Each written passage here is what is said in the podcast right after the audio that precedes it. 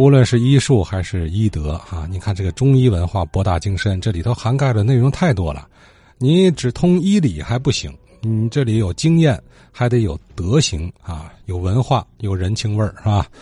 这几方面呢，您从下面刘之玲刘奶奶这段讲述中都可以充分体现出来。她要给我们介绍一位名医，刚说了，施金墨的徒弟在天津啊，有这么两三位，之前节目中咱提到的啊。其实还有一位大家不太熟悉啊，也是天津人，是施金墨的徒弟。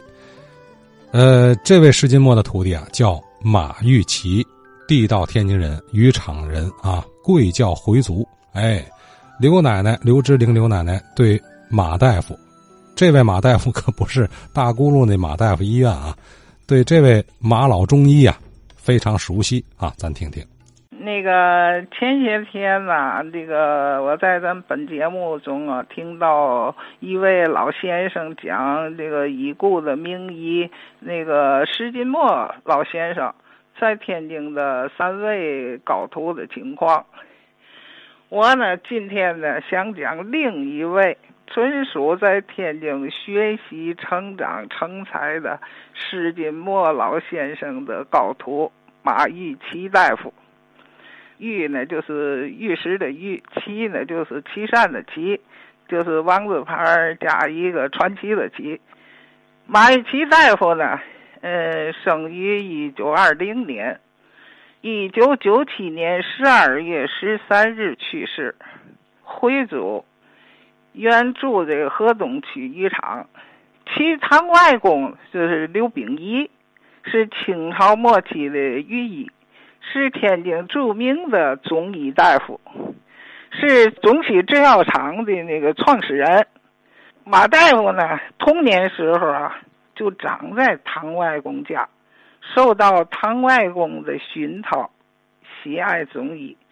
呃，长大以后呢，就跟随唐外公学医，并在这个这个中西制药厂呢兼学药工。当时呢，施金墨老先生呢，就在其堂舅那个刘继兰，呃，开办的这个玉仁堂药店坐堂行医。这刘继兰呢，就是那个刘秉义的侄子，就中西制药厂的那个继承人。老师呢，施先生呢，就在他开办的呃玉仁堂呃药店坐堂行医。呃，马玉琪呢也得到了施先生的教导，啊，后来呢，呃，施金墨老先生呢，为了弘扬我国的传统的中医学，培养中医的人才，就在北京呢创办了呃华北国医学院。马玉琪呢就随同施老先生就读，从这个。国医学院毕业以后，呃，又返京随师老先生呢，呃，继续行医。这个施老先生啊，带徒的马玉琪也工作行医有七年之久。行医中啊，你说来了病人，呃，这个施老先生呢，先让呃徒弟马玉琪诊脉、开药方，然后由施老先生的复诊。呃，如果药方开的都对了，就不再改了。如果个别的哪味药呃需要改的话，老师呢，呃，就给改过来，并且给他讲为什么要改这副药，对治病呢有哪些更有疗效。就这样呢，就是由老师亲手啊就培养出来的、教出来的马玉琪先生。五四年啊，铁道部直属北京铁路总医院，创办中医科，招聘了多名中医。呃，这些中医呢，他们或是嗯施金墨，或者是赵炳南的弟子，或是呢中医世家的弟子，那个有专长的、有一定的知名度的中医。其中呢，马玉琪呢大夫就被招聘。并为这个该院的那个中医科的创始人，呃，任科主任、主任医师，呃，直到退休。马大夫呢，呃，治疗专长啊是多方面的，他治疗的比较呃全面。呃，不少的那个危重病人吧，有的家属啊，已为其准备了后事，而经马大夫精心的治疗，奇迹般的竟活了下来。马大夫的治疗各种病人呢，就是病例很多。呃，有一本书，呃，叫《杏林双华》。这本书呢，就是北京铁路总医院的呃名老中医的经验集。其中呢，就编入了马玉奇大夫啊治疗的呃各种病人的许多病例，哎，我在这儿呢就不再多说了。这个书呢一共是二百九十三页，光马大夫登的马大夫的这些病例就有六十页。书里的例子我就不再说了，只说我们家啊，一个是我二儿子，一九九五年三十五岁时。患膀胱癌，手术以后呢，就由马大夫治疗，四个月以后就痊愈，上班工作了。现已五十九岁，身体健康。再有我老伴儿，一九九六年四月份被查出了肺癌，当年他是六十一岁，手术以后进行化疗，在这个期间呢，就由马大夫给予治疗。呃，治疗以后痊愈了。二零一五年十一月，我老伴儿八十一岁去世了。从癌症患癌症以后，奇迹般的活了十九年半。他去世的原因还不是因为这个病，是因为心梗离世。另外，呃，我的外甥媳妇儿啊，一九九一年这三十六岁时候患鼻咽癌。也放疗以后，由马大夫治疗，早已痊愈，现在是健在。呃，再说这么几个病例吧。呃，再有就是马大夫非常重视和尊重西医，他提倡呢就是中医西结合治疗。呃，如比如说癌症病人能手术的，马大夫就主张呢先手术，然后呢就由那中医呢扶正治疗。呃，马大夫呢，虽然是中医，这来的病人呢，如果他有 X X 片啊、大片或者有化验单，他得先看片子和那个化验单，然后呢，就按那个中医传统的四诊，呃，给予科学的治疗。马大夫呢，就是在临床上有丰富的经验，比如我那个老公公，老公爹。一九七二年，呃，因那个高烧咳嗽住院，当时呢，医院给拍片胸大片大夫确诊是肺癌。我老伴儿呢，拿着这个片子回去到北京，呃，请马大夫给诊看。马大夫看了以后呢，他就说，这个肺癌和大叶肺炎，片子在诊断时候有时候混淆。哎，那个我建议啊，先按呢大叶肺炎治疗。果不其然，经过这个输液、打针、消炎治疗，很快的病人就痊愈出院，也说明他这方面就有丰富的经验。马大夫啊，不仅从呃施金墨老先生学到高超的呃医疗技能，并得到医者仁心的教导。在与施金墨老先生行医的过程中，他看到老先生对待这个患者，不管你是富贵人家还是贫穷百姓，都一视同仁。马大夫啊，曾跟我们说过嘛的，呃，他说我的师傅，呃，施金墨老先生非常爱国，非常是有民族的气节。他比例说，如在那个抗日战争时期，那个汪精卫啊，想让呃施先生当他的保健医生。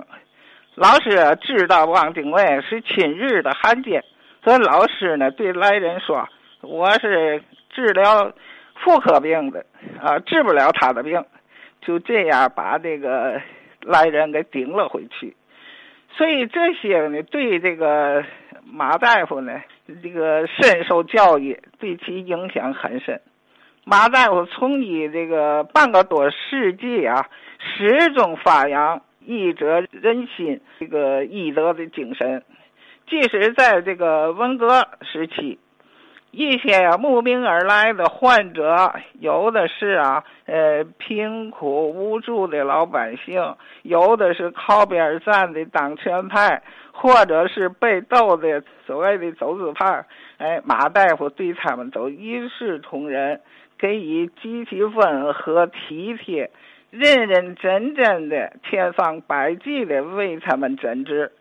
呃，有时候马大夫正在吃饭。但只要病人一来，立刻放下碗筷，先看病人，使病人和家属深受感动。呃，他的学生对马老呢也给予高度的评价和称赞。那个马大夫呢，退休以后呢，受两三家的单位的聘请，呃，为患者治病。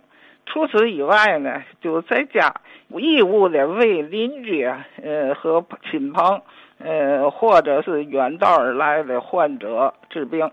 比如说马大夫去世，就是呃出埋的那天，在我们回民就说出埋的啊，就是埋葬亡人的那天吧。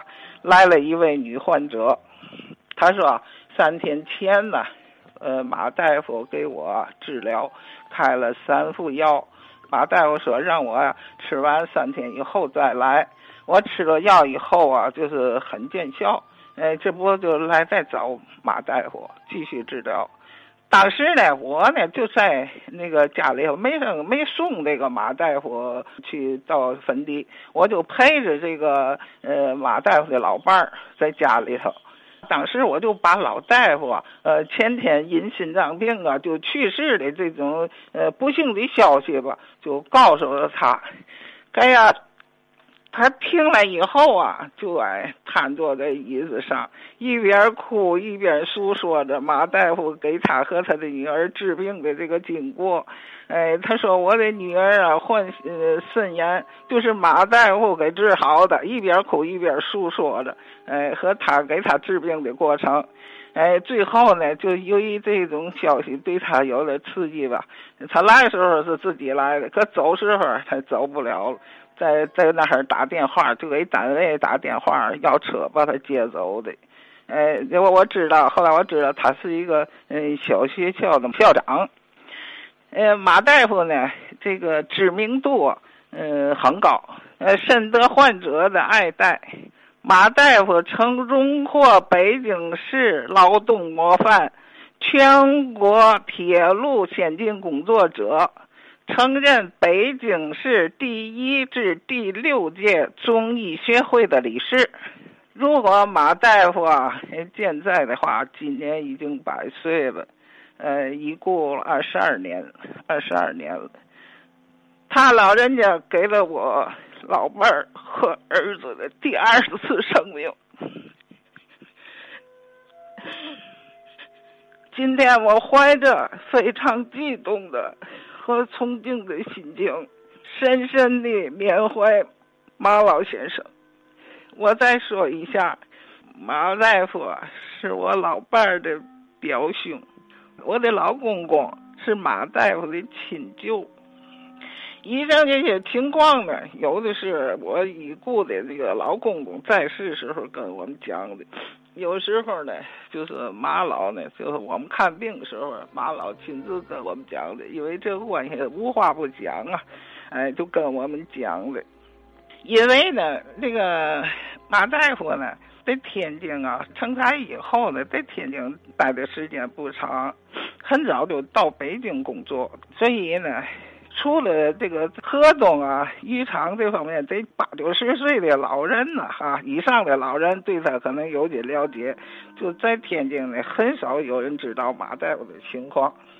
哎，我这今天呢，就提供给大家，呃。我也那个作为天津人吧，呃，对这个天津出了这样这个出名的人才呢，都感到骄傲。同时呢，也是对呃已故的呃施金墨老先生缅怀和告慰。呃，马玉琪啊，尽得施金墨的真传呢，并且家学渊源啊。他的堂外公就是前清的御医刘秉仪，刘秉仪的儿子也就是马大夫的舅舅，谁呢？大名鼎鼎的回族报业三流之一刘季兰先生。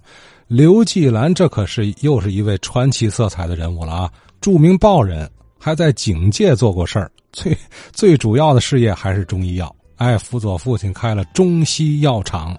哎，马玉琪大夫就是在这样的一个家庭环境之下成长起来的哈。妙手仁心呐，只是因为后期马老大夫一直在北京，所以咱天津人知道他的倒是很少啊。那么刘奶奶觉得有必要把这段故事啊、尘封的往事啊说出来，让更多的人了解咱天津还有这么一位了不起的老中医啊。